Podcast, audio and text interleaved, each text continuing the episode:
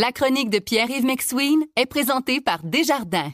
Quels que soient vos objectifs, nos conseillers sont là pour vous accompagner tout au long de votre parcours financier. C'est 23. Voici la chronique économique de Pierre-Yves McSween. Salut Pierre-Yves. Salut Patrick. OK, on en parlait avec Philippe. Là. Pierre Poilievre, le chef du Parti conservateur du Canada, qui est allé dire, dans matière de logement, qui est allé dire que Bruno Marchand, maire de Québec, et Valérie Plante, mairesse de Montréal, étaient des, je cite, incompétents. Ça me fait toujours sourire euh, lorsque des politiciens se donnent le mérite ou attribuent les problèmes de l'économie à un gouvernement en place, un maire en place ou quelqu'un en place, alors que nous vivons un monde dans lequel nous sommes le résultat de décennies de développement et de décisions politiques. Et présentement, Personne au gouvernement ne peut dire d'être directement responsable, par exemple, de la démographie canadienne de l'offre et de la demande totale. On peut parler, par exemple, de politique d'immigration, ça c'est vrai. On peut parler de difficultés pour les Québécois immigrants à devenir résidents et même citoyens, parce que ça, c'est un enjeu. Quelqu'un qui m'écrit ce matin, qui fait un reflet de ce que j'ai déjà parlé, c'est t'as au Québec des immigrants qui tentent d'être québécois. Ils peuvent pas s'acheter rien, eux. Sont ici depuis plusieurs années, doivent en, en discuter avec les autorités. Les autorités prennent leur temps. Tu passes 3, 4, 5 ans ici et t'es pas encore résident. Tu vas pas t'acheter quelque chose. Donc, comment tu veux que ces gens-là s'établissent de façon à contribuer à l'économie, en plus de ceux qui arrivent qui sont pas totalement résidents non plus? On continue des terrains. Tu là, sur le tweet de M. Poliev, on fait référence à l'histoire du Canada, à quel moment on est dans ce moment-là et à quel point on ne construit pas par rapport à avant. Hey, c'est drôle, hein, la terre est de plus en plus exploitée. Et donc, en 2024, pas mal plus difficile de trouver un terrain à Montréal qu'en 72. Et, et te donner une idée, quand on bâtit maintenant Montréal, dans la majorité des cas, on démolit, on reconstruit ou on convertit quelque chose. Hmm. Le jardin Tiki doit devenir une tour à, condo, tu comprends? Ou une tour plutôt à résidence. On remplace des maisons pour démolir pour faire quatre condos. Donc, M. Poiliev, M. Trudeau ou les maires n'ont pas de pouvoir. Oui, il y a de l'argent à Ottawa, mais ça se construit pas comme ça. On n'obtient pas les permis comme ça. On développe pas au niveau d'un architecte un projet sur mesure du jour au lendemain. Les coûts de financement sont élevés. Donc, même si t'as un promoteur qui est prêt à le faire, y a-tu la main-d'œuvre? Est-ce que les, permis sont attribués tout de suite parce qu'évidemment, il y a peut-être une conversion d'endroit à faire? Et donc, un maire qui est un gestionnaire de budget, d'infrastructure, de services, OK de permis, peut-il être traité d'incompétent et visé pour les problèmes de logement? Écoute, je pense qu'on peut s'obstiner longtemps sur la capacité des villes à faciliter les mises en chantier, puis arrive. Après ça, d'aller dire qu'ils sont incompétents quand j'apporte un, autre point de vue là-dessus là. Tu sais, le cash fédéral est pas dépensé de la même façon en matière de logement au Québec que dans le reste du Canada.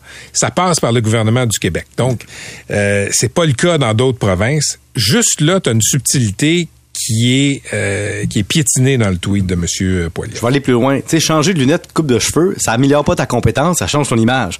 Mais je vais y aller, moi, dans une compétence fédérale, puis une compétence provinciale, qui n'a pas de rapport avec les maires et mairesses.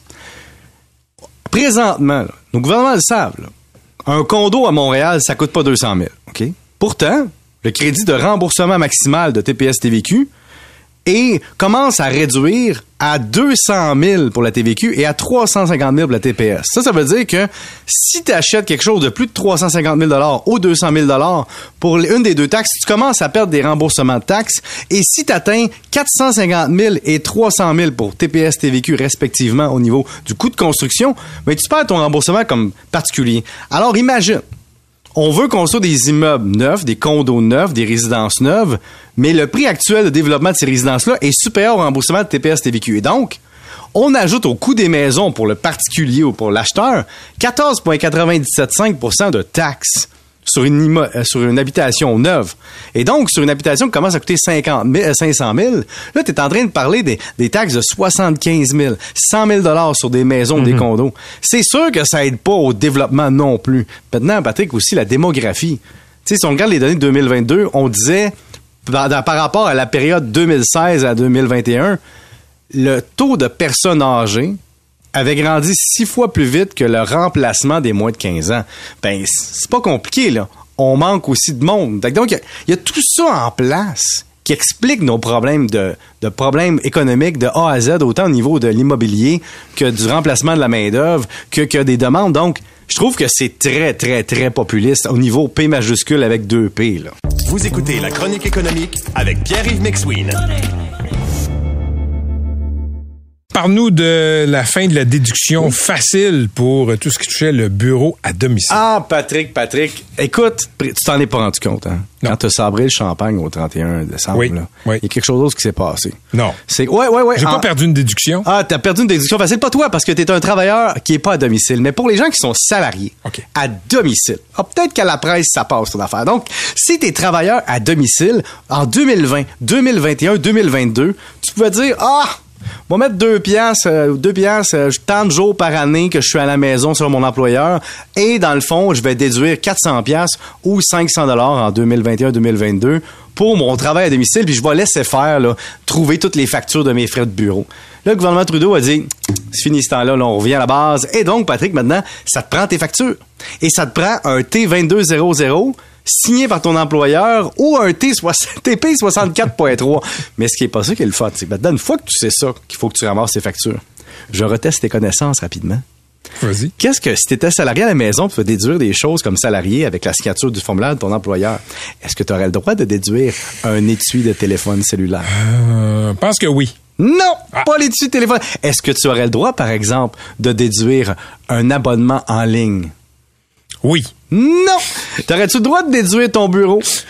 Euh, oui. Non! La calculatrice? Non! Alors, je vais aller, je vais y aller pour les oui, OK? Pour les oui, t'aurais le droit de déduire les interurbains effectués pour le travail non remboursé par l'employeur. OK. Tu vas pouvoir t'acheter aussi des surligneurs, des marqueurs non payés par l'employeur. Ça, tu peux le déduire. Le télécopieur? Non, sauf si c'est ta commission. Euh, les timbres? Oui. Hein? Les trombones aussi. Les pince-notes aussi. Le papier pour l'imprimante aussi. Donc, finalement, tu as le droit de déduire les affaires de l'ancien temps, mais pas les affaires modernes. Donc, ton stylo, tu as le droit de déduire, mais va pas me déduire une lampe, un logiciel, un microphone ou un numérisateur, c'est-à-dire un scanner. Ça, t'as pas le droit, tu sais. Mais c'est ça qui est drôle. C'est, t'as le droit de déduire tes enveloppes. Tout d'un coup, tu aurais le goût comme employé d'envoyer des lettres à tes clients, tu sais. T'as le droit de déduire. Dossier, même affaire, mais pas un écran d'ordinateur où tu regarderais tes lettres, par exemple, tu sais. T'auras pas le droit de déduire non plus un haut-parleur intelligent, ni un haut-parleur, ni une imprimante. Par contre, un carnet de notes à l'ancienne, tout à fait, et des cartouches d'encre. Tu vois comment c'est un peu fou? Parce que le gouvernement se dit, si t'es salarié à la maison, t'as besoin de travailler là, l'employeur va te fournir l'imprimante, mais peut-être pas la cartouche. Donc, t'auras pas le droit de déduire l'imprimante, mais la cartouche, oui. Mais c'est le fun, hein?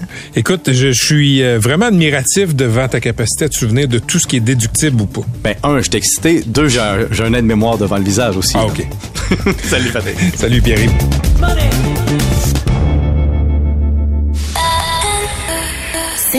23.